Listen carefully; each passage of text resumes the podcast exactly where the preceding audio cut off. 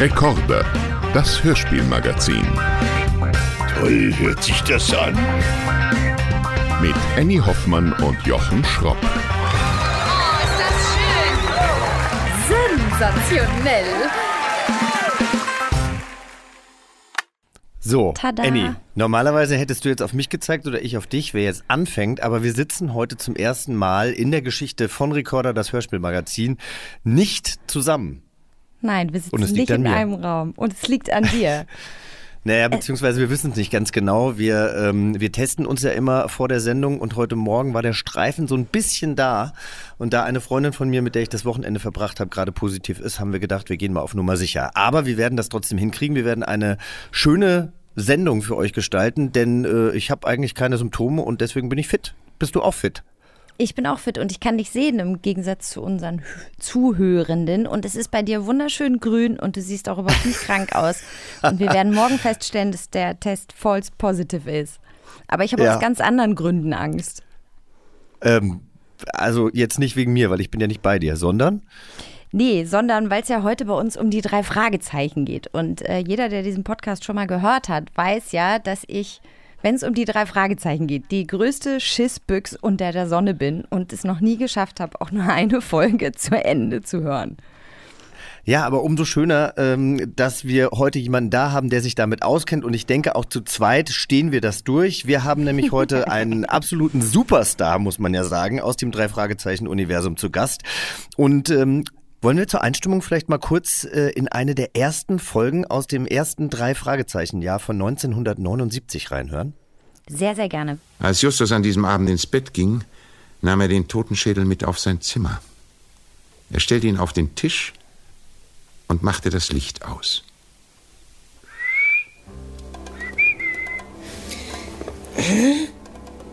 Tante Mathilda? Bist du es, Tante Mathilda? Ach, du willst mir einen neuen Streich spielen, nicht? Sag schon, bist du es? Bin es. Sokrates. Wer ist da? Sokrates? Hast richtig gehört. Sokrates. Ich. Allein das war schon unfassbar gruselig. Und äh, die Stimme von dem Mann, den wir gerade gehört haben, die muss man eigentlich gar nicht vorstellen. Und dafür muss man sich auch gar nicht mit Hörspielen auskennen. Aber Jochen, das ist dein Job hier bei Recorder, die Gäste vorzustellen. Und bitte.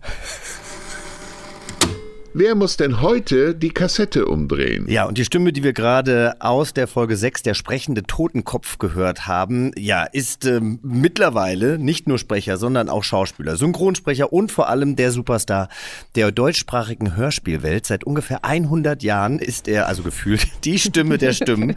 Er ist der Chef aller Bandenchefs und das berühmteste Satzzeichen der Welt. Wir dürfen heute, oder ich darf heute, weil Jochen ja nicht da ist, als allereinzige Person in diesem Raum Oliver Rohrbeck begrüßen. Es ist unfassbar toll, dass du da bist. Hallo. Und alle zu Hause so, warte mal, das ist doch Justus Jonas, das ist doch Ben Stiller, das ist doch Wahnsinn. Groove von den Minions.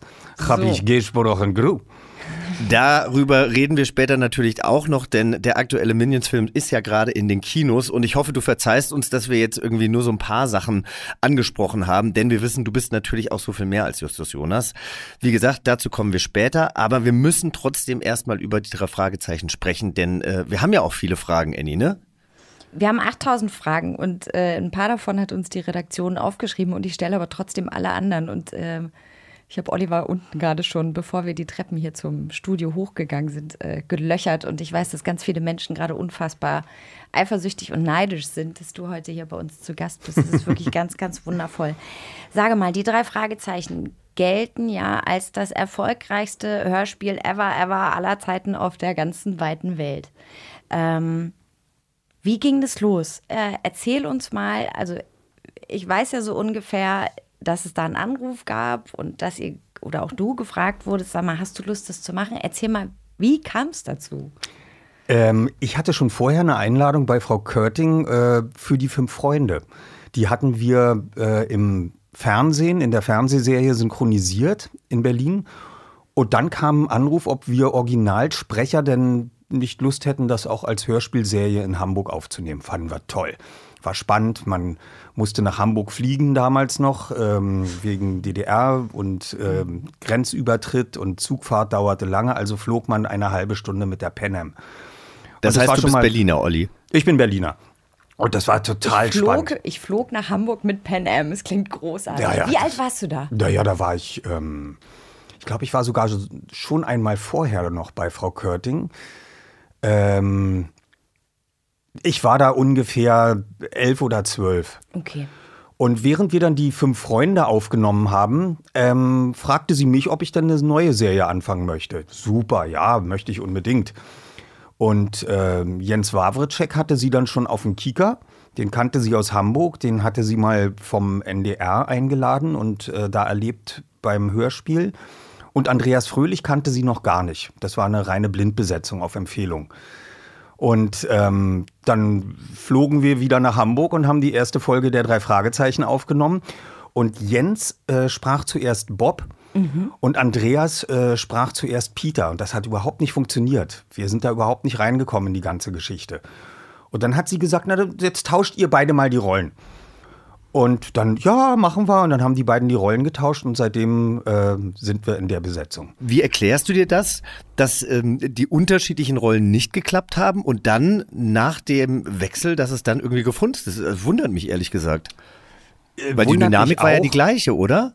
Total, aber Jens konnte viel besser den Ängstlichen spielen und äh, Ah, konnte sich in diese okay. Rolle viel besser reinfühlen. Und von der Rolle Bob wusste man ja eigentlich sowieso am allerwenigsten. Was macht er denn? Der Vater ist bei der Zeitung und äh, er kann dann so ein bisschen recherchieren.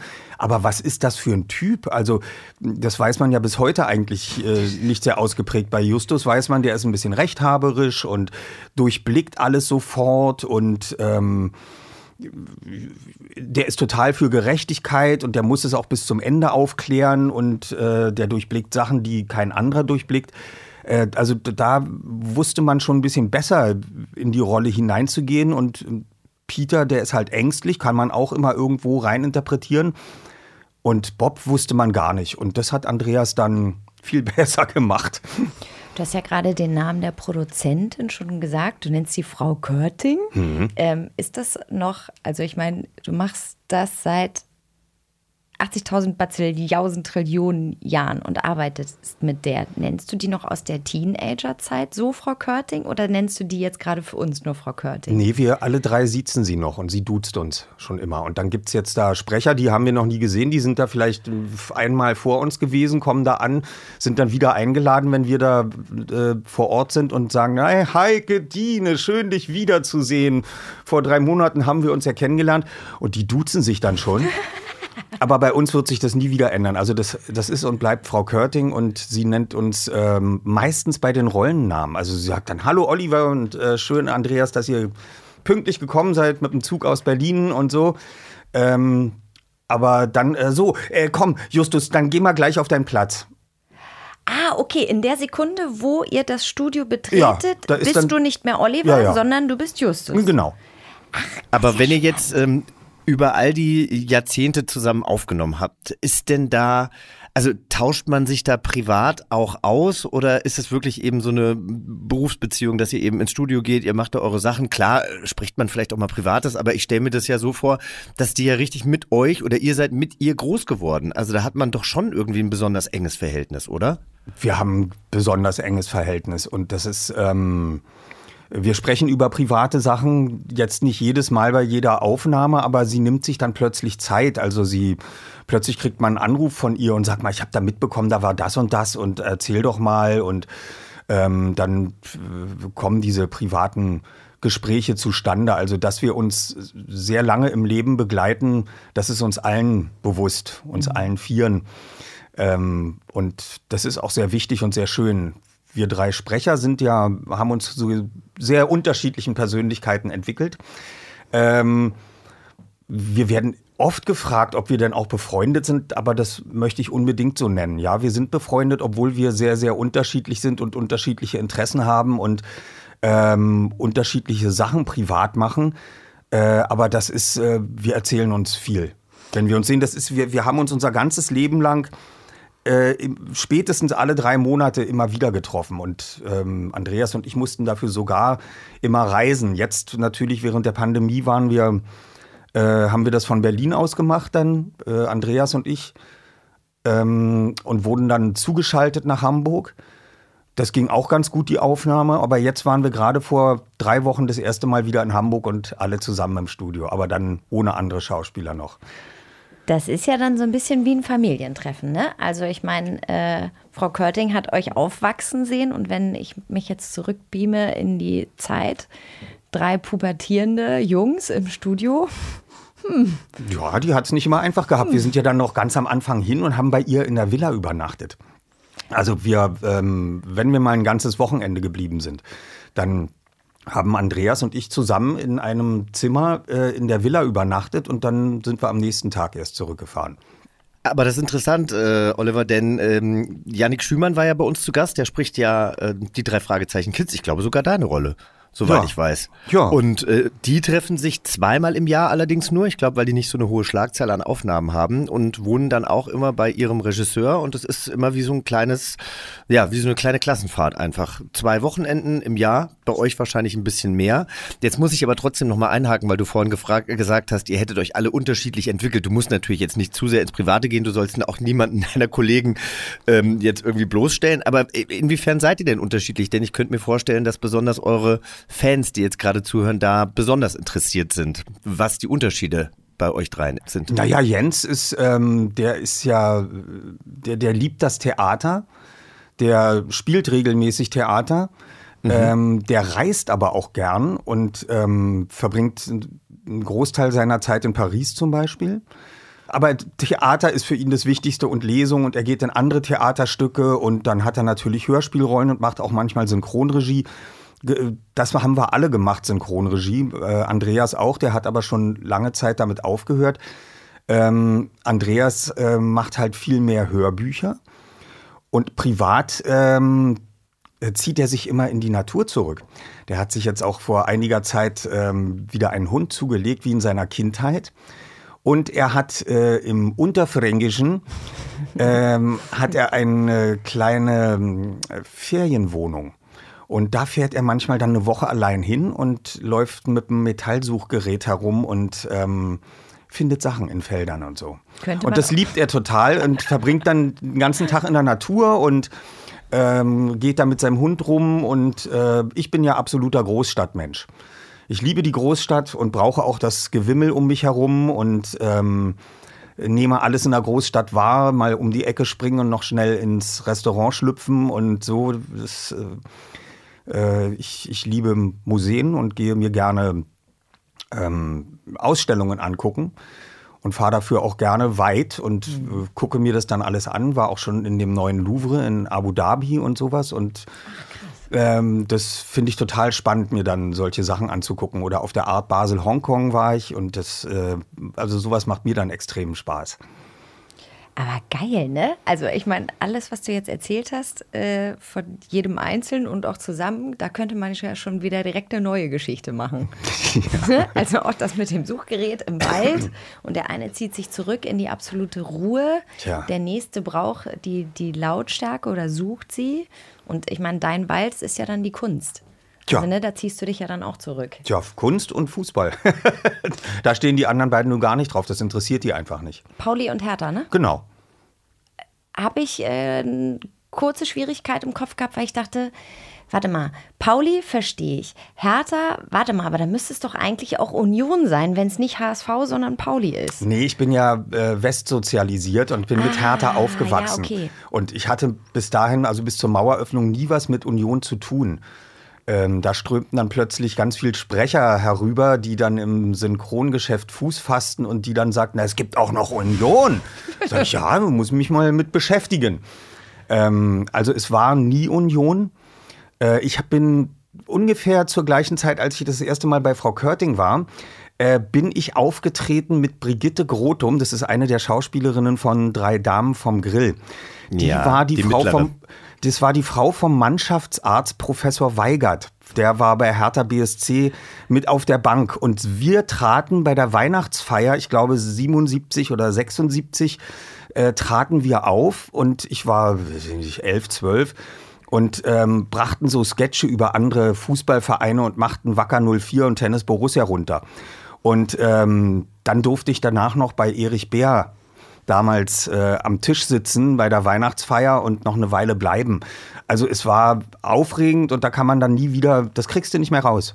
Ja, selbst wenn sie dann ein paar Jahre hintereinander in der zweiten Liga gespielt haben und du sagst, Fußball interessiert mich ein Scheißdreck, ich gucke gar nicht nach, wie sie gespielt haben, stimmt nicht. Man guckt nach und äh, es, man kriegt es nicht raus. Okay, einmal Herr Tana, immer Herr Tana. Und ich war dann ähm, vor einem Jahr genau, gab es dann ein Testspiel zwischen dem, äh, also in der Sommerpause, zwischen S, äh, dem FC St. Pauli und Hertha BSC am Millantor. Mhm. Und dann wurde ich auch noch für äh, St. Pauli TV von Ewald Lienen, der war da noch ähm, oh. technischer Direktor, wurde oh. ich äh, dann interviewt äh, wie es denn sein könne, dass ich für Hertha und für den FC St. Pauli bin. Das bringt man nicht zusammen, die beiden Vereine. Und da habe ich dann die Geschichte auch erzählt und dann war ihm das äh, plötzlich klar. Jochen so, äh, warte mal, Fußball. Ich könnte mit dir nur über Fußball die Bei mir gab es jetzt einfach nur so ein leichtes Grundrauschen auf den Kopfhörern. da kenne ich mich leider nicht so aus. Da bin ich dann eher wie Andreas und Jens. Ja. Andreas hat mal in einem Interview gesagt, dass er äh, damals die Geschichten gar nicht so richtig erfasst hat. Also, sondern äh, dass er das Gefühl hatte, oder so war es wohl teilweise, ihr hättet eure Teile eingesprochen, ohne das ganze Skript zu lesen oder gar zu bekommen. War das wirklich so und hast du teilweise Folgen äh, viel später erst verstanden oder ähm, auch erst kennengelernt? Also wir hatten immer das Skript vorher. Ja. Ähm, und wir haben uns das immer vorgelesen, also durchgelesen vorher natürlich vor den Aufnahmen und dann fuhr man hin. Und ähm, dann kamen natürlich andere Schauspieler ins Spiel und ähm, wir haben in den Szenen sind wir gesprungen. Ja, dann mhm. hast du mal die vorletzte Szene gleich am Anfang des Tages und ähm, dann musste man den Überblick behalten. Das musste man so ein bisschen lernen, zu wissen, wo man gerade ist in der Geschichte. Und das ähm, dadurch, dass wir dann manchmal zwei Tage blieben, äh, später dann, als wir Berufsschauspieler waren, auch mal drei Tage, dann machten wir drei Folgen am Stück. Und dann wurden die aber auch innerhalb der Tage komplett durcheinander gewürfelt, wie, je nachdem, welcher Schauspieler gerade Zeit hatte. Und dadurch kommt natürlich manchmal das Gefühl, man weiß jetzt gar nicht genau, wo man ist und ähm, ist denn das alles so stimmig? Und was wir natürlich ganz oft falsch gemacht haben, äh, sind die, zum Beispiel die Aussprache von Namen. Mhm. Äh, innerhalb einer Folge haben wir, glaube ich, drei verschiedene Aussprachen ein und derselben Figur gehabt. Ja, das war dann vielleicht ein Mexikaner und wir haben den alle unterschiedlich ausgesprochen. Englisch, äh, Mexikanisch und Deutsch und also so eine Sachen. Das, äh, das haben wir regelmäßig gemacht. Das ist auf ganz vielen Folgen vorgekommen. Weißt du noch so, hast du noch Namen im Kopf? Mm, nee. Nee? Nee, aber es waren viel. aber das wäre ja eigentlich die, die Aufgabe dann von Frau Körting gewesen, oder? Also es ist ja wie im Schauspiel auch. Du drehst ja oft nicht chronologisch, du drehst an einem Tag irgendwie vielleicht aus drei verschiedenen äh, Serienfolgen deine Szenen. Dann muss man sich halt eigentlich vorher mit dem Regisseur oder mit der Regisseurin zusammensetzen. Aber es arbeitet halt jeder anders. Und das mit den Namen, das kenne ich auch. Wir hatten auch gerade irgendwie eine Produktion, da gab es ein Chamäleon, das hieß Bo, dann hieß es mal Bo, dann hieß es mal Bu. Also ich finde das ja dann immer so ein bisschen unangenehm, aber klar, für, für Superfans oder sowas ist das dann lustig und ähm, den anderen fällt es vielleicht gar nicht so auf. Ja, aber tatsächlich, ihr wart ja keine gelernten Schauspieler, nee, oder? aber Frau Körting ist ja, muss man ja dazu sagen, ist ja nicht einfach nur Produzentin und Regisseurin. Frau Körting sitzt ja auch selber am Mischpult.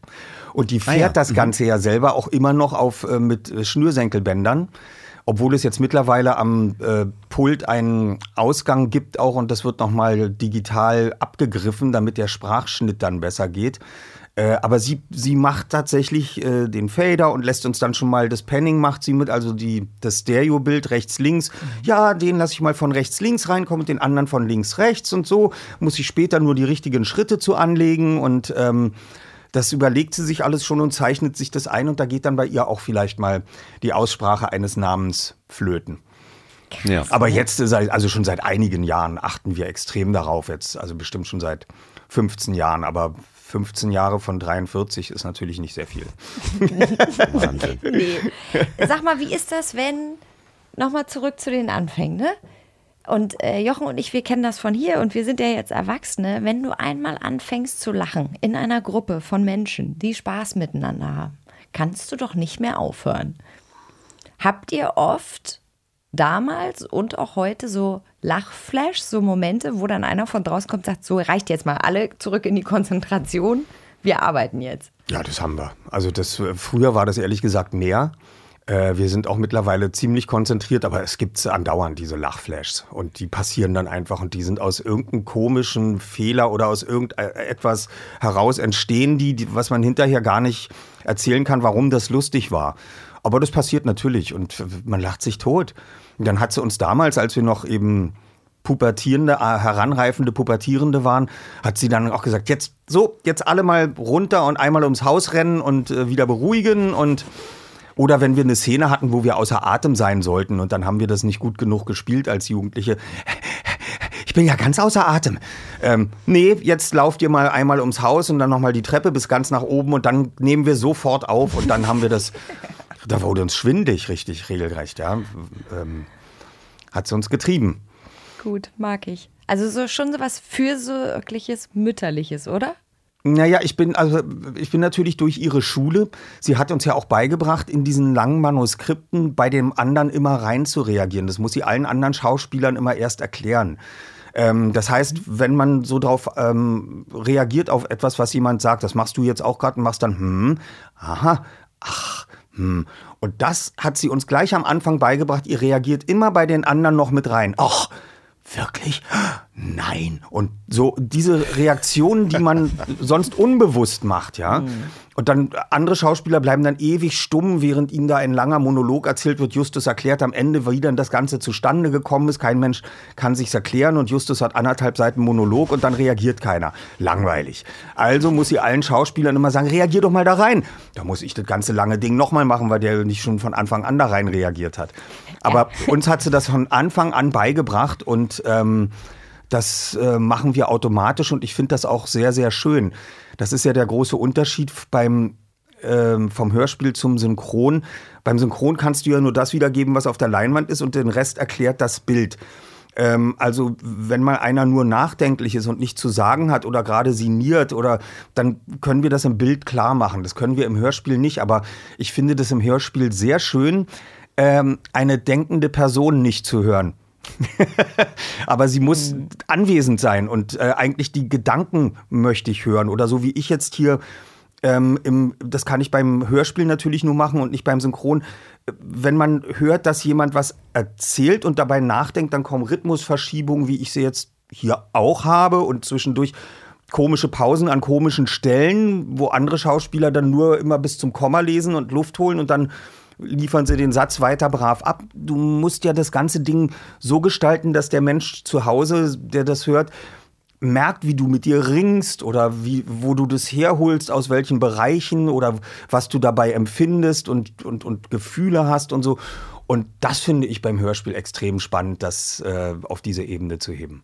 Voll. Aber das macht halt auch einen guten Schauspieler oder eine gute Schauspielerin aus. Mein Schauspielcoach hat nämlich beispielsweise auch mir irgendwann mal gesagt, dass zum Beispiel in den 70ern und 80ern, gerade in der deutschen Serienlandschaft, die Schauspieler oft nicht mitgedacht haben. Das heißt, du hast deinen Text aufgesagt, gab es natürlich auch grandiose Schauspieler, aber gerade eben auch die Leute, die dann zugehört haben, haben nicht zugehört. Und du siehst es in den Augen. Das sind einfach tote Augen. Und wenn du was erzählst, dann rattert es bei mir ja auch. Und ähm, wenn ihr mal drauf achtet und zu Hause irgendwie einen Film oder eine Serie Serie guckt, wenn ein Schauspieler einen Monolog hat und es wird auf jemand anders geschnitten, dann meistens, weil es eine Reaktion im Gesicht gibt. Und wenn ja. es eben keine Reaktion gibt und diese Person nicht mitdenkt und einfach eben nur diese toten Augen hat, äh, dann wird sie auch nicht reingeschnitten. Also insofern ist es natürlich immer gut, man äh, hat die andere Person, die eben auch gerade dran ist, im Blick. Finde ich spannend. Also dass das offensichtlich beim Synchron nochmal anders ist als beim Hörspielsprechen, aber in der Schauspielerei eben auch. Und ich habe ja damals auch, ähm, ich kam ja nicht ganz unerfahren zu Frau Körting damals in dem Alter, sondern ich hatte ja vorher schon bei Kurt Fetake Hörspiele gemacht. Und mhm. ich hatte vorher noch äh, beim SFB, Senderfreies Berlin und beim Rias Berlin Hörspiele gemacht und beim Rias Berlin tatsächlich auch Kunstkopf-Hörspiele.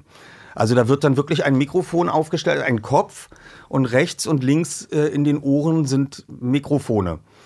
Und ähm, das gibt es auch noch, das kann man sich ausleihen für viel Geld und damit Aufnahmen machen. Die funktionieren, hat sich dann rausgestellt, leider im Radio gar nicht. Mhm. Diese, diese Stereo-Geschichte, dann denkt man, das ist ein einziger Mumpf. Auf Kopfhörern funktioniert das aber. Und dann wurde beim Kunstkopfhörspiel im großen Studio beim Rias, ähm, das wurde wirklich jede Szene inszeniert, wann welcher Schauspieler ähm, sich auf die andere Seite des Kunstkopfes bewegt und warum das jetzt dramaturgisch dafür wichtig war, dass man dann da rumgeht und dann vielleicht da auf der anderen Seite mit jemandem tuscheln muss, die Szene, und dann muss man sich wieder zurückbewegen. Und es wurde regelrecht lange geprobt. Und dann kam die Aufnahme mindestens drei, vier Mal. Und ähm, da, das, das war richtig Theaterinszenierung um mhm. den Kunstkopf herum. Krass. Also richtig Spiel, Spiel eigentlich, ne? Ja. Also wirklich klassisches Schauspiel ohne Bild. Ja. Krass. Wusste ich nicht. Ich möchte sowieso gleich auch noch wissen, äh, wie du überhaupt zum Sprechen gekommen bist. Ähm, ich würde aber sagen, weil du ja vorhin die Lachflashs schon angesprochen hast, Annie, äh, wollen wir nicht mal unser erstes Spiel spielen?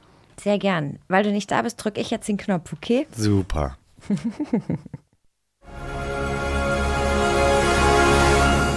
Die wollen doch nur spielen. Wir spielen nämlich jetzt Wer zuletzt lacht. Genau, und zwar hören wir jetzt verschiedene Abschlussszenen von die drei Fragezeichen, die ja nicht nur zum Teil sehr legendär sind, sondern in Gänze legendär. Stichwort Schlusslacher.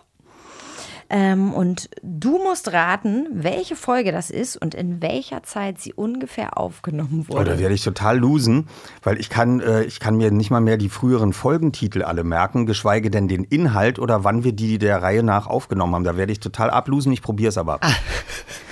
Das ist, ich, hab, ich, hab, ich hatte eine Anfrage groß gegen klein im Fernsehen. Ja? Äh, ja. Gegen einen Jungen, der natürlich jedes Wort mitsprechen kann. Das kann ich nicht. Da habe ich gesagt, das mache ich nie im Leben. Ich mache mich da total zum Löffel. Das, äh, ich kann, ich kann, warum, warum sollte jemand glauben, dass ich mir Folgen aus 43 Jahren merken kann inhaltlich, weil ich habe die ja nie gehört.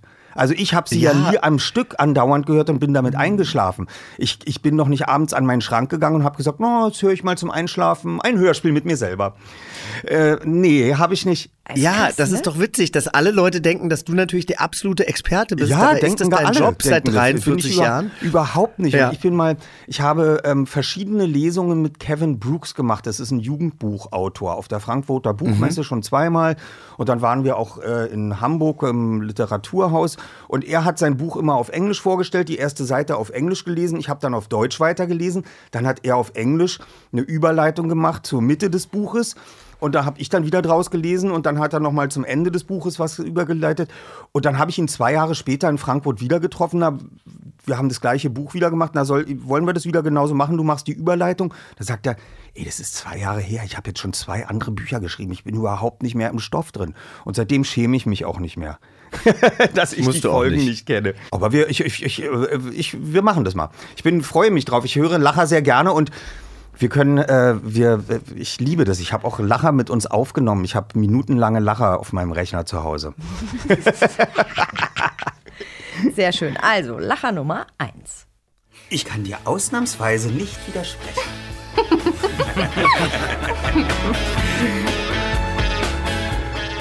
Das muss ja schon später gewesen sein. Das ist auf jeden Fall schon reifer, die Stimme. Der war flirty. Das war ein flirty-Lacher, oder? Ja, und äh, es war von allen so ein, es war von allen so ein ganz äh, dezent, ähm, eleganter Abschlusslacher, so einfach um aus der Folge rauszusliden. Ich nehme mal an, das wird so äh, vielleicht um 2005 oder 3 oder sowas sein. Hm, sieben? Hm, zwölf ähm, ihr hört das natürlich. Ich zeige immer mit dem Finger nach oben. Jetzt wieder ein bisschen nach unten. Okay, das war 2010. Neun. Neun.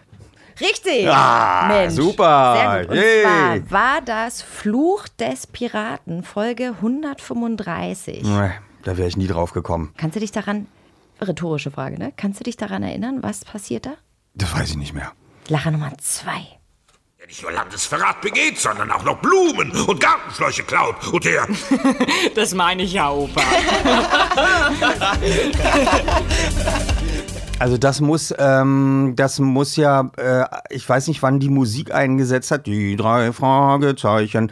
Äh, das war ja nach der Bohn-Ära und ich glaube, die Bohn-Ära ging bestimmt die ganzen 80er, also es musste dann Anfang der 90er sein. Und ich habe sofort Wolfgang Völz rausgehört und der war eigentlich lange nicht im Studio, der ist ja mittlerweile lange verstorben.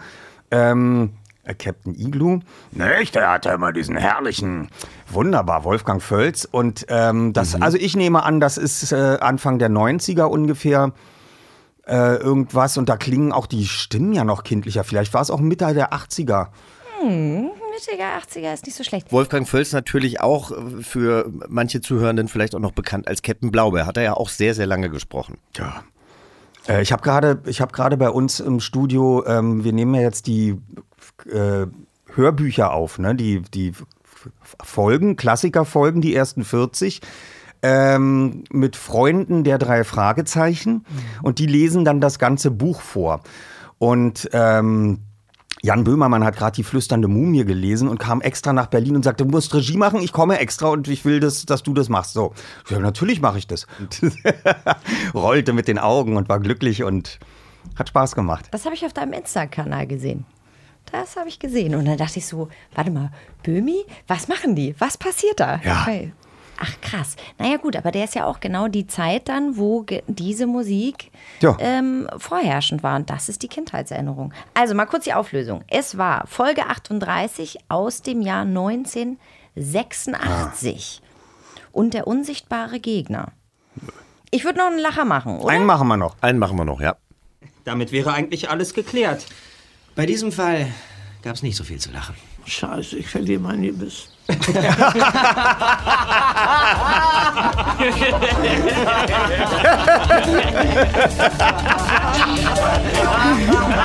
ja, ja. Ich, ich müsste jetzt eigentlich die Folge wissen, genau, weil das, über, darüber haben wir natürlich oft gesprochen. Hat sie wirklich gesagt, ich verliere mein Gebiss? Ähm, das Wie ist toll das war, das hast du gar nicht. Hast du das gemerkt? Yoshi, in dem Moment, wo Justus Jonas lacht, lacht er und ich höre auf dem Ohr die Lache und sehe sie aber vor mir und höre sie dann nochmal. Ich habe sie ja auch gesehen. Also insofern, ich fand es einfach schön, äh, auch Oliver zu sehen, wie ihn das jetzt gerade emotionalisiert ja, hat. Ja, also, gut. Ich verliere die Folge weißt du vielleicht nicht mehr genau, hey. aber wann, wann war das ungefähr? Mm. Oder wer hat denn das Gebiss verloren? Ach, Katharina ah. Brauchen, ah, ganz Katharina genau. Brauchen. Die hat mehrfach mitgemacht, die waren in mehreren Folgen drin und ähm, das ist völlig richtig, aber sie hat ihr Gebiss nicht verloren, aber sie äh, stand kurz davor, glaube ich. Aber weil Katharina gerade angesprochen wird, wie, wie war das denn überhaupt? Ihr habt ja schon die große deutsche Schauspielgarde auch für die drei Fragezeichen verpflichten können und im Studio gehabt. War dir das als Sprecher, der ja irgendwie ähm, ja auch schon relativ viel Sprechererfahrung hatte, ähm, war dir das bewusst und, und wie war das mit diesen Menschen zu arbeiten? Oder wie, wie waren die auch als Kollegen und Kolleginnen? Also die waren eigentlich immer nett. Äh, ich habe überhaupt keine schlechten Erfahrungen gemacht. Auch bei Pinocchio 1972, da konnte ich noch nicht mal richtig lesen. Da hat dann äh, war, war äh, Harald Junke und Georg Tomalla waren dabei und ähm, mussten mir teilweise den Text vorlesen oder mich tippen, wenn ich dann lossprechen sollte. Und ähm, das, das, ich habe also immer nur gute Erfahrungen gemacht und mir war es eigentlich wurscht, ehrlich gesagt. Äh, mir wurde dann hinterher gesagt, das ist ein ganz bekannter Schauspieler. Ach ja, toll, da freue ich mich. Ja, Fitzmann, alle möglichen. Ich habe dann später mit Bernhard Minetti am Schillertheater gespielt. Ähm, das, der war ein bisschen grantig. Der wusste, ich bin zwölf und spiele im Theater nie mit dem Kind oder mit dem Hund. Die Leute werden nur auf den Hund und das Kind achten. So war es auch. Und das wusste er schon von vornherein. Und ich bin immer brav zu Minetti gegangen bei den Proben und habe äh, die Hand gegeben, wenn ich aus der Schule kam und zur Probe kam. Guten Tag, Herr Minetti. Das ist nur Bakterienübertragung. Da hat er dann schon das erste Mal rausgekeift. Aber auch zu einem Kind. Ja, naja, gut. Aber ähm, sonst, ich habe eigentlich nur äh, positive Erfahrungen mit bekannten Persönlichkeiten gemacht. Na, als Kind interessiert das einen, glaube ich, auch nicht so, nee. ne? Wenn die Erwachsenen da stehen und sagen, ja, das ist der und der und der hat das und das. Ja, okay. Ja, also bei Erich Bär am Tisch sitzen zur Weihnachtsfeier, das so. war sehr wichtig, ja. das, das, war, ja hat mich, da habe ich gezittert vor Aufregung. Aber äh, mit den anderen, das sind doch Kollegen. Ja, ja, genau, das sind ja Kollegen. Wie bist du denn zum Sprechen jetzt gekommen, wenn du schon als kleiner Junge angefangen hast? Also in, in einer Großstadt wie in Berlin oder wir haben ja auch ab und zu ähm, Gäste aus anderen Großstädten oder aus Köln da, die haben dann auch relativ früh beim WDR angefangen, aber war das eine Sehnsucht von dir oder haben dich deine Eltern da so ein bisschen äh, unterstützt oder gepusht? Wie sah das aus? Mm, also wir hatten Bekannte, und äh, die waren beim Fernsehen. Und es gab damals ja nur äh, Anfang der 70er Jahre drei Fernsehprogramme, wenn man so will. Das mhm. dritte, ZDF und ARD. Und dann haben wir natürlich noch die Ostprogramme hier in Berlin geguckt und kannten daher Lolek und Bolek und die Olsenbande und so eine Sachen. Ähm, da gab es dann irgendwann mal die Anfrage, ob ich bei der Sesamstraße mitmachen möchte vor der Kamera. Ähm, hast du Lust zu spielen, da eine Rolle zu spielen, einen Jungen und wir erklären dir dann, wie der ist und das sind dann so kleine Clips. Das war noch die amerikanische Sesamstraße und da wurden dann so drei Minuten Clips aus Deutschland reingeschnitten. Hab ich gesagt, ja, mache ich. Und dann hat sich das ganz schnell rumgesprochen, dass da einer erstens spielen kann und zweitens, dass er auch noch Bock drauf hat, wenn wir es schon zehnmal gemacht haben. Da ist der immer noch nicht genervt. Und das haben sich dann in dieser kleinen Medienwelt in Berlin rumgesprochen und dann bekam auch schon eine Anfrage, ob ich mal äh, synchron ausprobieren möchte. Das fand ich ja auch spannend. Also das war ja super und ich darf da in so einem Film mitsprechen, den ich vielleicht gar nicht eigentlich selber gucken darf. Der ist ja erst ab zwölf oder so. Ah, das hat ja Spaß gemacht. Und dann gab es ein Probesprechen und ich habe dann schon Pinocchio bekommen und da die Hauptrolle gesprochen. Das war so spannend. Das hat ja einen Spaß gemacht, diese Animationsfigur zu sprechen. Und da führte Regie. Das war Disneys Pinocchio. Das war Disneys Pinocchio. Ja. Heinrich Riedmüller führte Regie und Heinrich Riedmüller war nicht nur Synchronregisseur, der war auch festangestellter Gebrauchskomponist beim Rias Berlin. Und Gebrauchskomponist ja, so nannte man das. Gebrauchskomponist. Immer wenn irgendeine Sendung mal was brauchte, hat er ganz schnell was komponiert. Und er war der Musikus von Dalli Dalli der immer nach München flog. Und ähm, der kam dann, wenn wir hatten also dann noch so Projektoren und haben natürlich auf äh, richtig Zelluloid die Takes geschnitten gehabt. Und da diese Projektoren brauchten also alle zwei Stunden einen Kohlewechsel. Musste ausgeschaltet werden, kurz abkühlen, dann wurde eine neue Kohlestift reingeschoben. Das dauerte eine Viertelstunde so. Da kam Heinrich Riedmüller runter im Studio, da stand ein Klavier und hat dann lustige Dalli-Dalli-Melodien gespielt. Ja. Und er nahm mich dann mit nach München zu Dalli Dalli.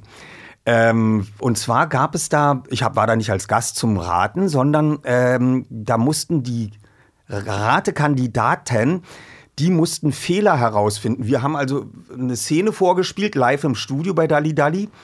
Und äh, sie mussten den Fehler dann herausfiltern und raten.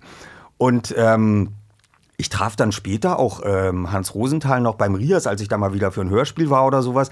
Der konnte sich immer an einen erinnern und ähm, das äh, war ein tolles Erlebnis. Also muss ich mal sagen, ja, das hat Riesenspaß gemacht. Ja klar, vor allen Dingen, also wenn du so jung bist und 80.000 Möglichkeiten hast und verschiedene Rollen und also auch gerade Pinocchio. Wie alt warst du bei deinem ersten Pinocchio? Sieben.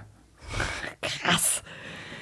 Das ist echt Wahnsinn. Dann kam Grisou, der kleine Drache. Und dann kam äh, Michel aus Lönneberger und äh, die kleinen Strolche haben wir dann synchronisiert und Klar, ich habe einfach alles gemacht, was irgendwie Aber Oliver, das, geil ist ja, war. das muss man ja wirklich Mega. sagen, das ist ja der Wahnsinn. Du hast ja wirklich alle großen Sachen gesprochen ich und dann durfte ja später das und auch, hab, ich, auch ich bin glücklich. Also ehrlich gesagt, was ich alles machen durfte. Es, also Ja. es ging ja immer so weiter, ja. Dann kamen äh, die fünf Freunde und dann kamen äh, alle möglichen anderen Sachen. Eis am? Stiel, acht Folgen Eis am Stiel. Ach was? Natürlich. What? Ähm, Wen hast du da gesprochen? Da habe ich den Romantiker Benny gesprochen, aber nicht in den ersten beiden Folgen. Den haben sie dann umbesetzt und dann Du kam ich hast dazu. Benny Ich war gesprochen? Benny, ja. Nein! Und, What? und dann habe ich, äh, danach kam E.T. und die Outsider und Club der Toten Dichter und Breakfast Club. Die Fassungen gibt es teilweise gar nicht mehr. Denn das war natürlich da eine Stereo-Abmischung. Und dann wollten sie später für DVD eine 5.1 oder 7.1 Mischung machen. Und da musste der ganze Film neu aufgenommen werden. Und da waren wir dann schon wieder zu alt für diese, für diese Rollen. Das habe ich dann gemacht bei ähm, Grease mit John Travolta. Der Thomas Danneberg durfte natürlich noch John Travolta sprechen äh, in der späteren Fassung. Äh, die ganzen Nebenrollen, aber die Jugendlichen wurden alle neu besetzt für die 5.1-Fassung. Und da durfte ich dann auch bei Grease in der zweiten Synchro dann einmal mitmachen. Geil. Aber wie viele Genres auch, ne? Also Ja. was, was für verschiedene Sachen. Da kannst du ja nicht sagen, hier wird's mal langweilig, sondern da kommt ja immer was, was Neues und immer was anderes. Wann bist du dann auch mal auf die andere, auf die Regieseite gewechselt? Jetzt nicht mit 15. Nee, nee, nee, das war dann, ähm, ich habe dann mit so Ende 20 äh, damit angefangen. Ich wollte ein bisschen mehr Verantwortung übernehmen. Ich hatte gerade Kinder, also ich bin ja mit 23 schon Vater geworden. Äh, mit 25 kam das zweite Kind und dann willst du so ein bisschen mehr Verlässlichkeit und Gleichmäßigkeit in deinem Leben, also ein bisschen mehr Planbarkeit Mhm. und nicht immer darauf warten, dass jetzt die Agentur anruft und dir wieder eine dreitägige Fernsehrolle anbietet oder irgendwas. Und ich wollte sowieso ein bisschen Verantwortung übernehmen. Ich sage dann auch eigentlich nicht, ich mache da Regie, das mache ich beim Hörspiel Regie. Ähm, da lasse ich Ideen einfließen. Aber beim Synchron, finde ich, gebe ich den Sprechern Hilfestellungen, wie sie noch mehr genau an die Leistung im, auf der Leinwand rankommen. Äh, gehe mehr in die Emotionen. Ja, aber mh, er muss ja die Leistung bringen im Prinzip und äh, die ein anderer Regisseur fürs Bild sich ausgedacht hat. Also ich mache die Sprachfassung. Ist auch eine Regie, aber ähm, das hat mir totalen Spaß gemacht. Die Texte schreiben habe ich dann angefangen, lippensynchron und ähm, Regie zu führen und das, das mache ich ja bis heute. Das macht mir Spaß. Ja, du hast eine Produktionsfirma für Hörspiele und Hörbücher, die Lauscher Lounge. Aber du organisierst ja auch live äh, Wortveranstaltungen, also wie zum Beispiel Bibi und Tina live. Wie Ja. funktioniert sowas? Vielleicht kannst du uns da ein bisschen was drüber erzählen. Naja, wir haben mit den drei Fragezeichen 2002 die erste Tour gemacht und dachten, naja, wir lesen in so Buchhandlungen mit 400 Leuten oder so Ja, klar. und, Hallo, und Geräuschemacher. drei Fragezeichen, sage Und da mal. waren wir schon gleich bei der ersten, äh, waren wir in einer Mensa in Hamburg vor 1800 Leuten bei der ersten Veranstaltung und waren dann so in Tausender Sachen und ganz am Ende im Stadtpark in Hamburg vor 4000 Leuten. Und die nächste Tour war dann ja schon nur noch die große Hallentour mit den 12.000er Hallen. Jedenfalls habe ich 2002 dann gesagt, der Mensch, es gibt ja nicht nur uns, die Leute, also manche Leute haben damals immer gesagt, wir kommen extra nicht dahin, um uns nicht ein Bild von den drei Fragezeichen zu machen. Wir wollen keine Gesichter dazu haben. Ähm, ich habe dann gesagt, weißt du, wir machen mal auch noch andere Veranstaltungen in Berlin äh, mit meinem Geschäftspartner Kai Schenker. Äh, und wir haben dann angefangen, jeden letzten Freitag im Monat in der alten Kantine, in der Kulturbrauerei, verschiedene Sachen zu machen. Also wir haben äh, zum Beispiel Titanic, dann einen Titanic-Abend gemacht, Szenen, die James Cameron nie gedreht hat. Super. Äh, alle, alle möglichen Sachen haben wir dann mit Geräuschen und mit einem Geräuschemacher untermalt und ähm, immer mehr da angefangen, Live-Hörspiele noch aufzuziehen, weil es ja noch so viele andere tolle Stimmen und Sprecher gibt, die das Publikum vom Gesicht her gar nicht kennt, die aber super auch auf einer Bühne sind und denen das Spaß macht. Und deswegen machen wir das seit 2003 regelmäßig äh, Veranstaltungen mit der Lauscher Lounge und denken uns da auch immer wieder was Neues aus. Jetzt hatten wir natürlich ein bisschen Pause, waren jetzt aber gerade vor ähm, am Sonntag vor zwei Tagen, drei Tagen äh, in der Uferfabrik und haben eins unserer ersten Stücke, was wir damals gemacht haben, Dracula, haben wir da noch mal in der Open Air Fassung vor 500 Leuten gerade gemacht. Das hat, das war ganz schön. Geil. Und jetzt müssen wir noch mal sagen, ich meine, du hattest es gerade schon angesprochen, eure drei Fragezeichen Tour, zuletzt dann irgendwie die 12.000er Stadien. Also ihr habt 2010 ja einen Weltrekord aufgestellt mit die drei Fragezeichen und der seltsame Wecker vor unfassbaren 15.000 Zuschauenden auf der Berliner Waldbühne und den habt ihr dann selber noch mal äh, gebrochen, den Rekord. 2014 kamen nämlich dann 20.000 Leute. Und jetzt, Was ist das äh, für ein Gefühl? Das ist Ja. das schönste Gefühl überhaupt. Und jetzt äh, sind es ja noch gerade zehn Tage, bis wir wieder auf der Waldbühne sind äh, mit unserem Toll. Tour. Mit unserem Tourding, das wir jetzt dann endlich fortsetzen. Es ist äh, seit drei Jahren ausverkauft. Und wir freuen uns so ja, drauf. das wissen Jochen und ich. Und wir machen, also jedes Mal, wenn wir auf der Waldbühne waren, es ist so schön in der eigenen Stadt, dann wird es während der Veranstaltung dunkel. Ja, und ich habe bisher immer den Satz eingebaut, aber nur auf der Waldbühne. Ähm, den drei Fragezeichen typischen Satz, Mensch, Kollegen, ist das dunkel hier, hat denn keiner eine Taschenlampe dabei? Und dann gehen da 12.000, 13.000 Lichter, Feuerzeuge und Handys an und das, das, das ist so eine Gänsehaut, das kannst du dir gar nicht vorstellen. Das ist so, so schön. Na, das ist ja vor allen Dingen, also äh, das ist ja, also hier haben wir auch keine Reaktion. Wir reagieren aufeinander. Aber wenn ich eine Moderation mit, mit Publikum habe, und Jochen kennt es natürlich auch, ist das ja was ganz anderes. Und für euch, die ja, ich sag mal, über 30 Jahre nur euch hattet, natürlich kriegst du Feedback, ob das E-Mails sind oder ob das Briefe sind oder jemand auf der Straße sagt, ich finde es toll, was sie machen. Aber diese direkte Resonanz von, das sind ja nicht nur Hardcore-Fans, Doch, eigentlich gibt es doch nur drei Fragezeichen. Aber es ist, ein, es ist kein äh, polarisierendes Publikum wie beim Fußball, wo dann zwei Nee, Seiten genau, gegeneinander sind. genau, sondern und die es kommen, sind ja alle dir zugeneigt. Und es ist so, wir mittlerweile, wir treten auf. Und deswegen muss der Auftritt auch gut inszeniert sein, wie wir, wie wir da raufkommen auf die Mhm. Bühne. Äh, wir treten auf und dann ist erstmal ein paar Minuten Standing Ovations. Und das ist, äh, das ist, da geht eine solche Energiewelle über einen rüber, das ganze Herz äh, bebt. Ja, das ist, das ist so toll. Das ist ein Hammer. Mhm. Nur weil wir da sprechen.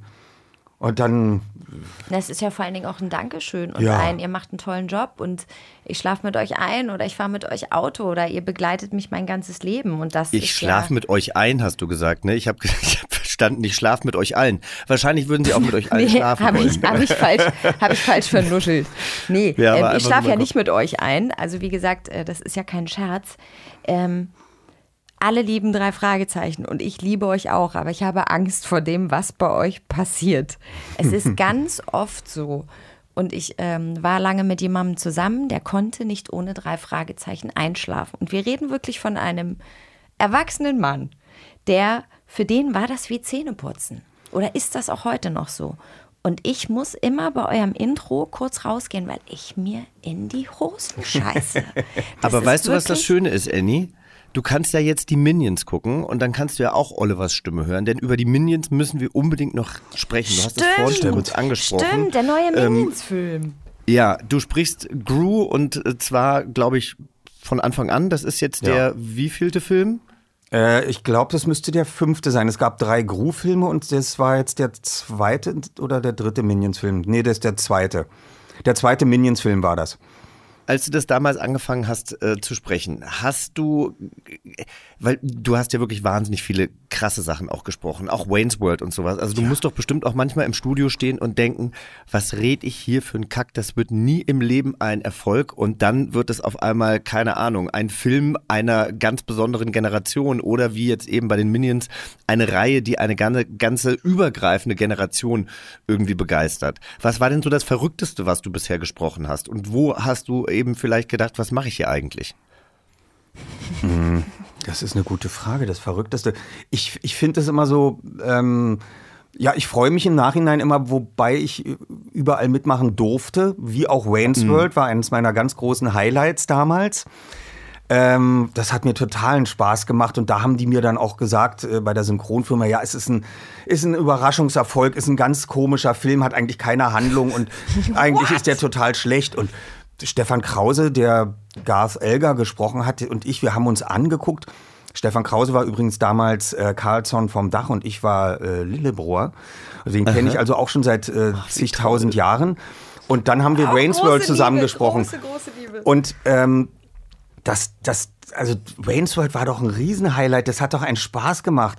Äh, Ich, ich, also ich habe das immer gefeiert, ehrlich gesagt. Äh, Das fand ich ziemlich verrückt. Ja, Wayne's World ist vor allen Dingen auch Kult. Ja. Also ne, es gibt ja, es ist jetzt nicht vergleichbar, aber es gibt ja so Filme, wo dann Leute sagen, ist totaler Quatsch, ob das nur Trainspotting ist oder Wayne's World. Es gibt ja wirklich so Generationen-Kults oder Reality Bites oder du hattest vorhin auch noch einen anderen Film. Oder du hast dann gesagt, was war denn das Verrückteste? Ich durfte in einem Bond-Film äh, den Bösewicht sprechen. Äh, mit französischem Akzent. Weil der Sprecher, der den sonst immer gesprochen hat, den Schauspieler, Mathieu Almeric heißt der, glaube ich, ähm, der konnte überhaupt keinen französischen Akzent. Also lud man uns zum Probesprechen. Und ich hatte meinen Kindern, als sie klein waren, immer mit verschiedenen Stimmen vorgelesen. Ja. Der eine war natürlich immer der Onkel Helmut aus Ockersheim, ja, mit der sich den Mantel der Geschichte übergestriffen hat. Ähm, und äh, äh, andere habe ich dann äh, gesprochen als ein bisschen gefährlich mit äh, sehr französischem Akzent und äh, das habe ich dann genutzt, diese kleine Fähigkeit ähm, bei dem Probesprechen für den Bond und dann durfte ich den Bond-Bösewicht sprechen. Na, wo gibt's denn sowas? Das fand ich ziemlich verrückt, ehrlich gesagt. Das ja, war, oder? Ich, schon Weil du wahrscheinlich mit deiner netten Stimme selten als Bösewicht äh, gecastet wurdest, Ja. oder? Stimmt das? Das stimmt. Und es ist auch so, äh, zum Beispiel Hörbuchangebote. Ich mache ziemlich viele Hörbücher. Die sind aber meistens im Jugend- und Kinderbereich, was ich jetzt nicht bedauerlich finde. Das macht totalen Spaß. Und äh, ich weiß, dass andere Sprecher, sehr geschätzter Kollege David Nathan, der kriegt nur Krimis. Der liest alle Stephen King Bücher und äh, der spricht Johnny Depp. Und ähm, der, der kriegt fast nur Krimis und sagt, ich würde so gerne mal ein Kinderbuch machen, mit so verschiedenen Stimmen und so, ja. Aber das kriegt ja nur Kaminski und du. ja, ähm, aber siehst du, dann geht es euch Sprechern äh, nicht anders als jetzt irgendwie bei äh, Schau als es auch bei Schauspielern ist, die ja auch ganz oft irgendwie kategorisiert werden ja, und immer das machen wollen, was sie weil, weil die Buchverlage sagen, naja, der ist bekannt durch drei Fragezeichen und das ist ja ein Jugendbuch. Und dann sage ich immer, ja, das hören aber fast nur Erwachsene. So, so nämlich. Ja, und über eine Sache muss ich aber auch noch mit dir, mit dir sprechen, weil ich das nicht wusste, aber es macht natürlich total Sinn und, und leider ist die Show aufgrund äh, des Namensgebers so ein bisschen in Verruf weiß, geraten. Was du, aber du willst auf Theodore ja, Huxtable. Ich hab's geliebt. Ich habe es immer geliebt und ich habe auch tatsächlich jede neue Staffel geliebt, weil jede neue Staffel hatte ja ein neues Intro, wo sie irgendwie neu getanzt haben oder anders getanzt haben. Es war immer anders inszeniert und ich habe das geliebt. Und Theo Huxtable war ja auch einfach eine richtig, richtig tolle Rolle. Das war wahrscheinlich auch zeitlich sehr intensiv. Also über 200 Folgen, glaube ich, gab es davon. Das ging lange und ähm, das war natürlich, äh, das ging Anfang der 80er Jahre los und dann kam das, das muss 83 gewesen sein. Kann sein, ja. Ich habe nämlich da gerade meine, meine Nee, es ist vielleicht sogar 85. Irgendwie sowas. Jedenfalls, es war die erste Serie, die nur mit Schwarzen besetzt war. Und dann sagte das ZDF, da müsst ihr die Stimmen aber irgendwie ein bisschen verstellen, weil Weiße haben nicht so wie Schwarze die Stimmen. Ähm, also ihr müsst irgendwie, müssen wir denen besondere Stimmen geben. Und dann kam man drauf, du könntest den ja wie der Sprecher von Eddie Murphy so ein bisschen kieksen. Das ist natürlich würde man heutzutage nie wieder machen, völlig politisch unkorrekt. Ja, ja, Dad, stimmt halt komm, auch einfach lass uns doch mal rausgehen. Nein, Dad, es steckt schon in den Socken. Ja, also sowas, so den Theodore Huxtable zu sprechen, war natürlich eigentlich eine absolute Unverschämtheit. Aber wir durften da machen, was wir wollen und sollten das sogar so machen, so wie man das eben heutzutage nie wieder machen würde. Und jetzt ist es ja eher umgekehrt. Ich spreche ja ähm, ähm, Chris Rock.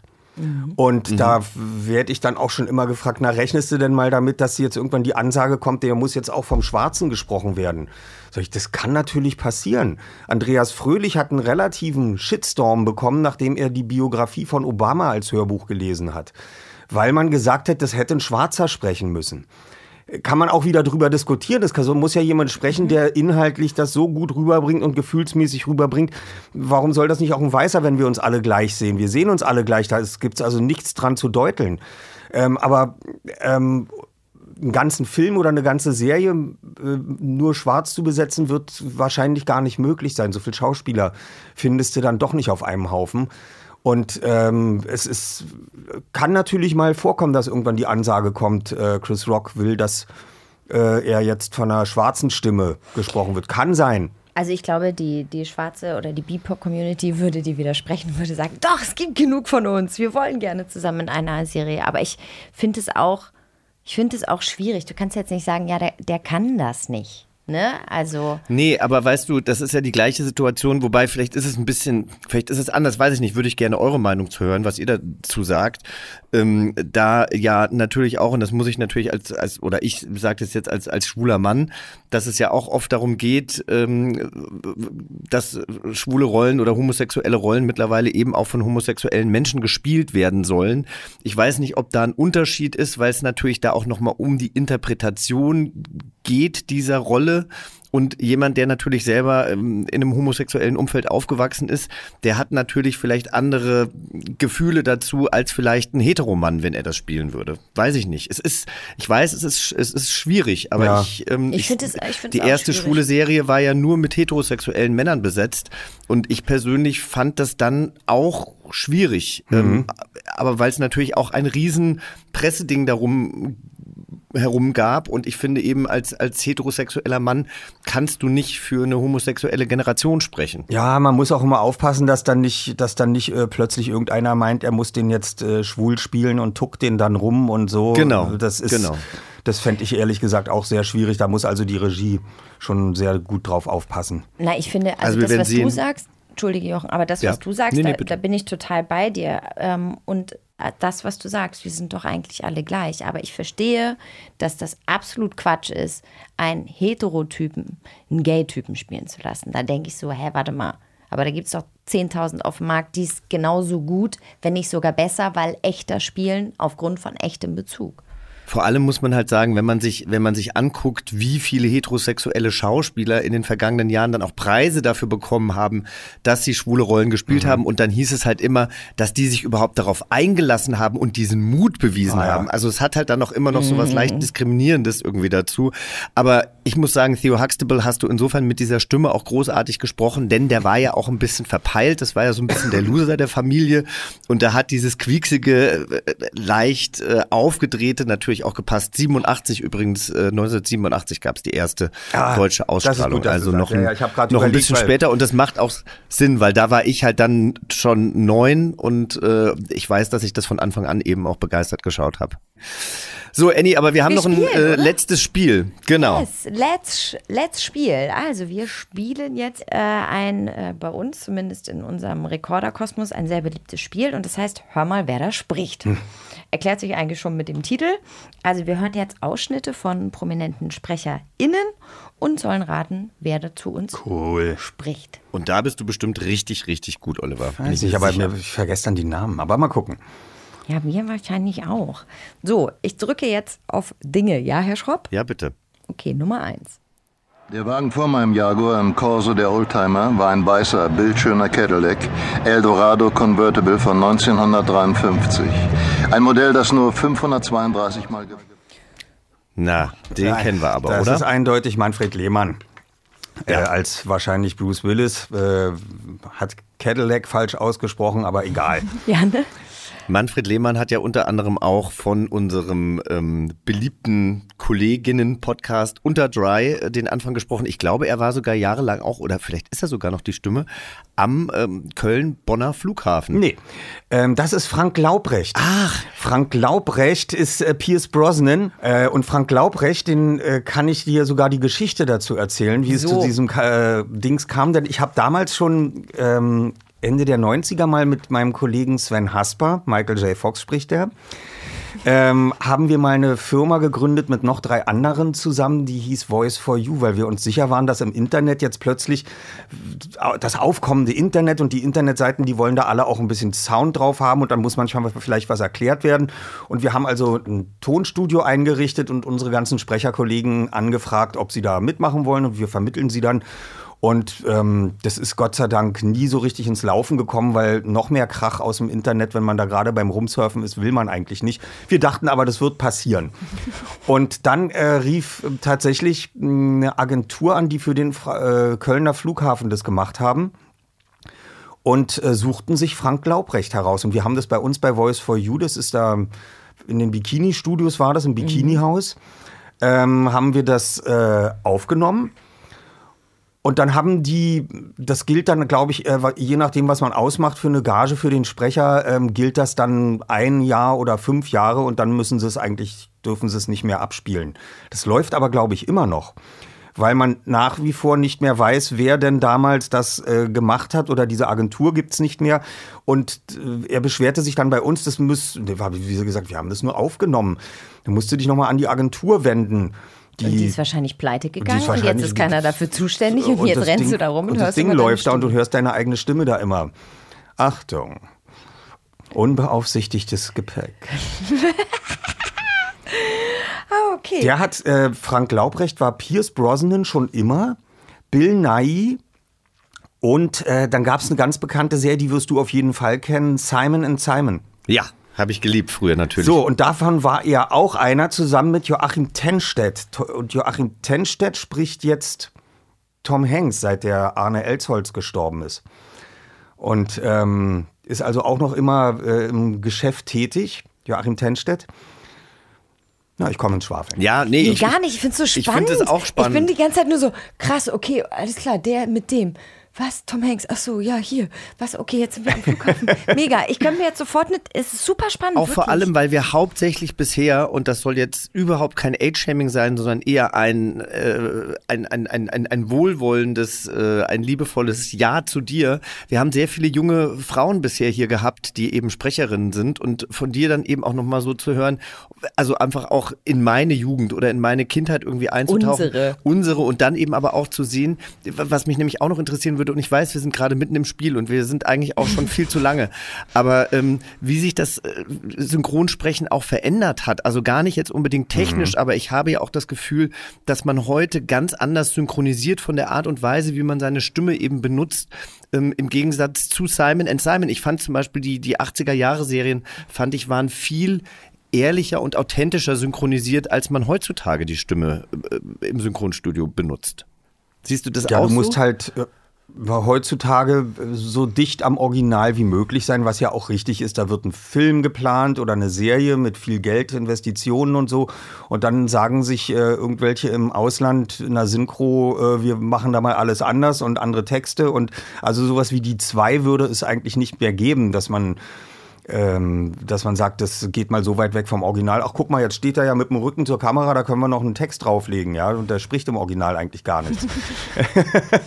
ähm, das will man, will man heutzutage nicht mehr. Und natürlich hat sich so verändert, dass man früher immer zusammen im Studio stand zu dritt, zu viert und äh, je nachdem, wer gerade dran war, ans Pult ging und dann den Take machte und dann setzte man sich wieder hin, ein Take Pause und äh, heutzutage wird deine Rolle immer alleine aufgenommen. Also du triffst die Kollegen gar nicht mehr.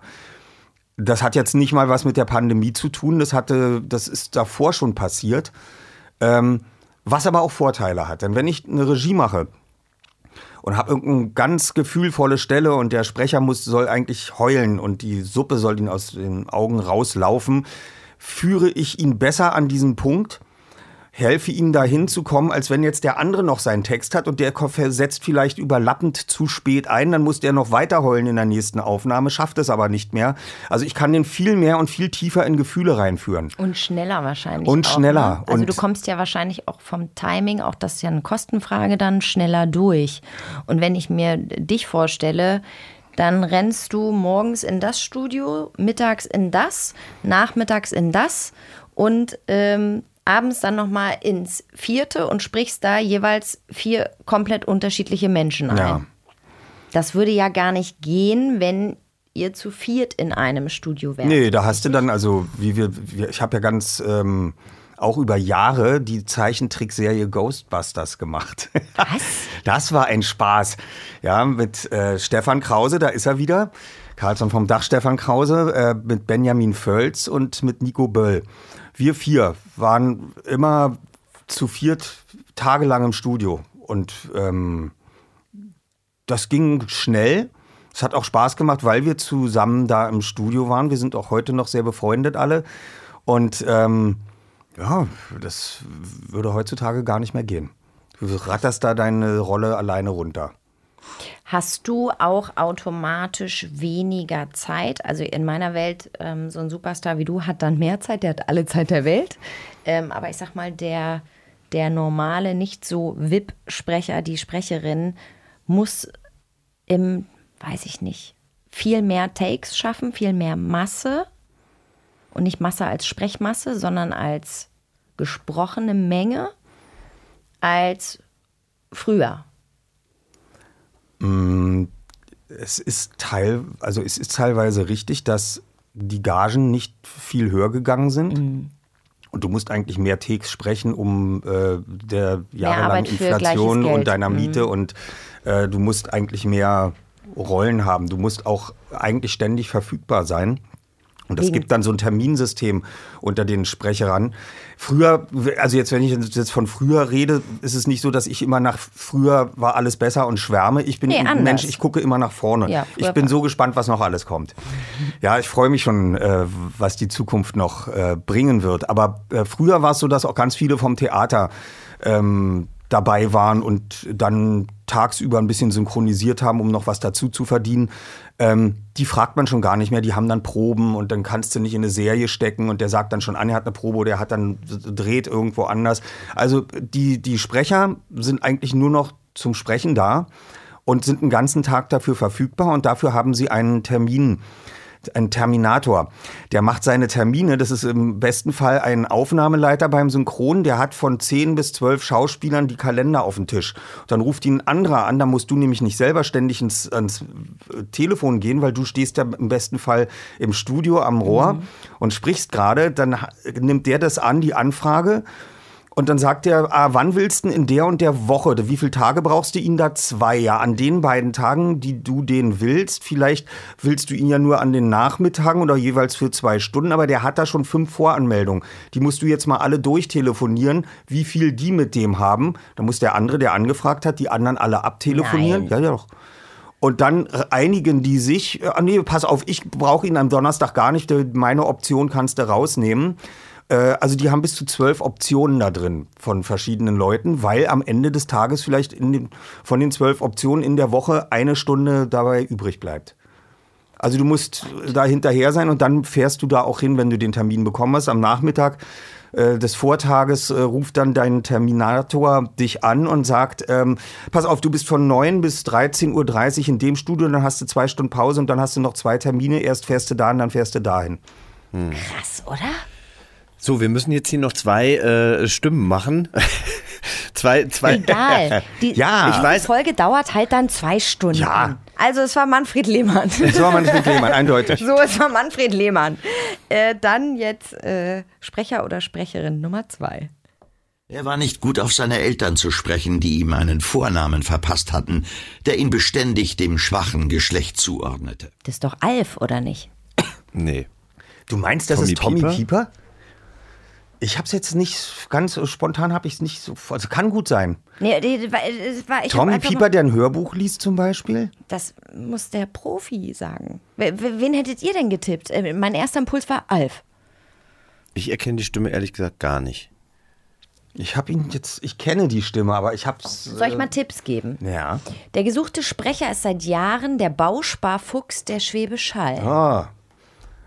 Den kenne ich aber nicht. Ja, ich verstehe. Ja, ich bringe es zusammen. In seiner berühmtesten Rolle hatte er Katzen zum Fressen gern und zerstörte mit seinem Raumschiff die Garage einer amerikanischen Dann ist es Familie. Tommy Pieper. Richtig gut, Andy. Kannst du es noch Tommy einmal Pieper. anspielen, bitte? Ich würde es jetzt gerne noch mal hören, jetzt wo wir es wissen. Sau gerne.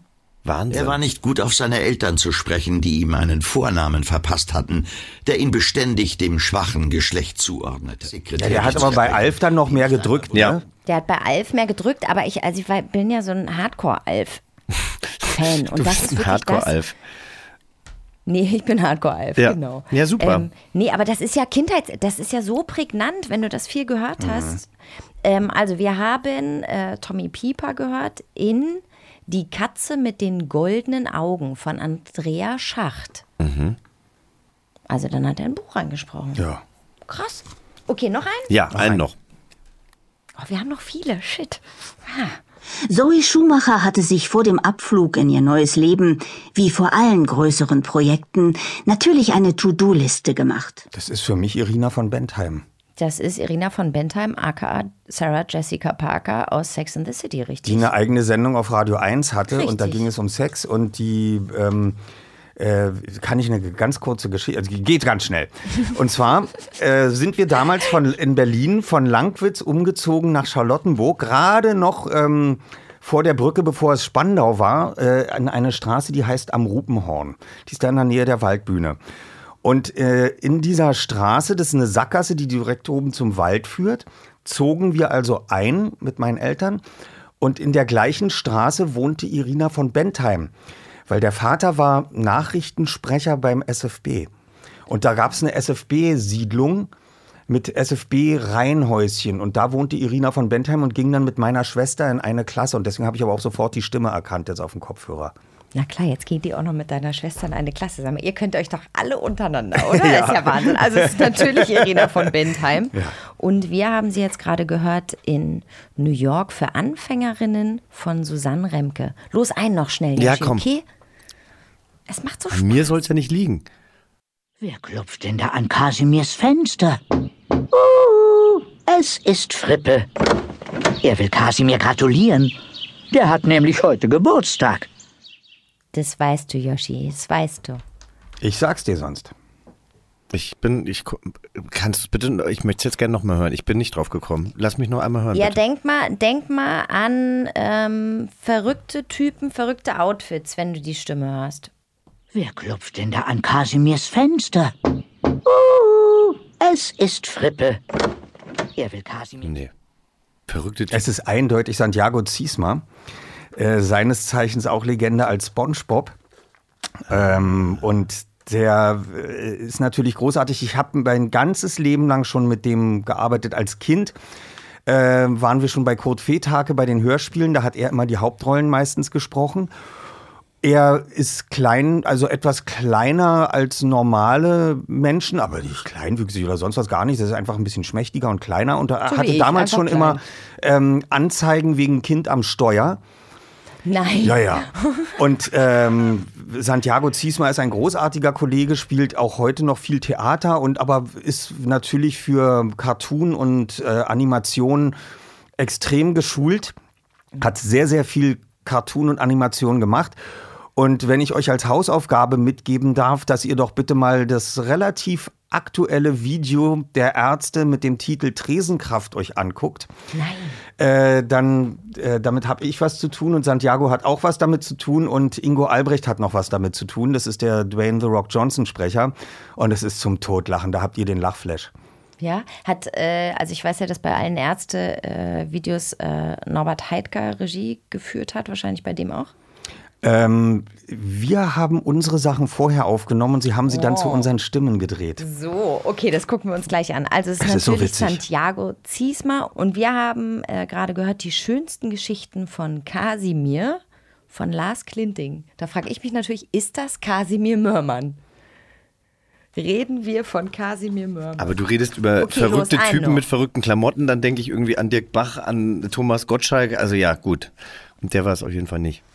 Mit dem war ich neulich, äh, gerade jetzt vor zwei Wochen zur Minions-Promo in München. Weil er auch ein Er Minion spielt, den, er, nee, er spielt einen der Bösewichte, der jetzt in dem Film, hat er gesprochen.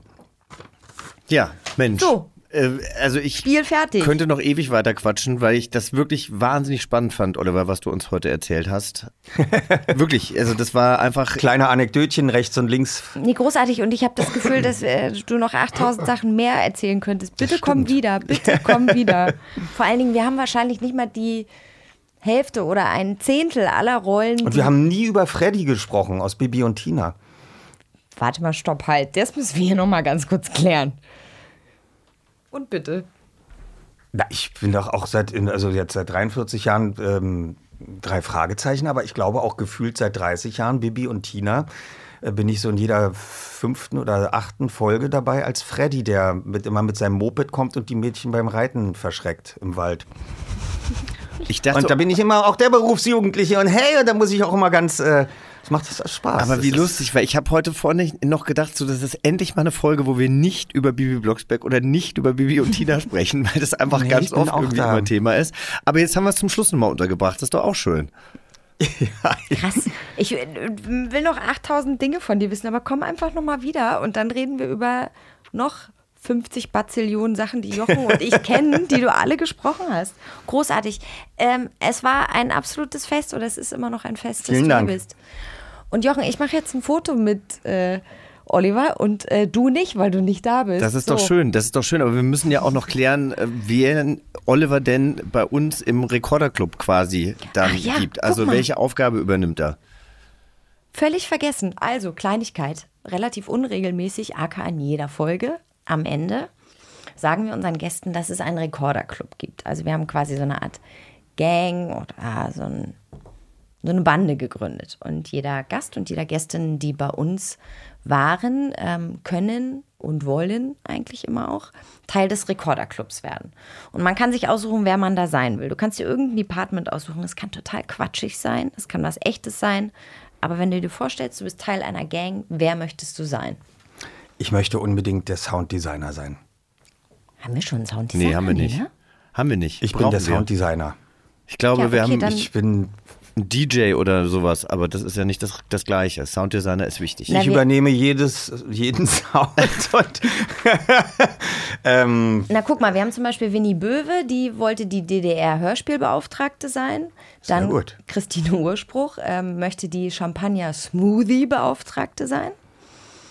Ähm, dann hatten wir Max von Thun, der wollte unbedingt Fahrer sein. Max Felder wollte oder ist ähm, der Zuständige für Commons and Drinks. Siehst du, also ich meine, wir wissen teilweise gar nicht mehr, was das eigentlich bedeuten sollte. So, dann haben wir es doch jetzt, oder Yoshi? Ja, ihr macht jetzt ein Bild, Oliver ist aufgenommen und äh, Annie, ich freue mich aufs nächste Mal. Ich freue mich auch dann wieder in, in, in echt und real time. genau. Bis dann. Tschüss, Schatz. Tschüss. Tschüss. Bis zum nächsten Abenteuer. Eine Kiddings-Produktion in Zusammenarbeit mit 4000 Hertz Studio. Schlaft gut.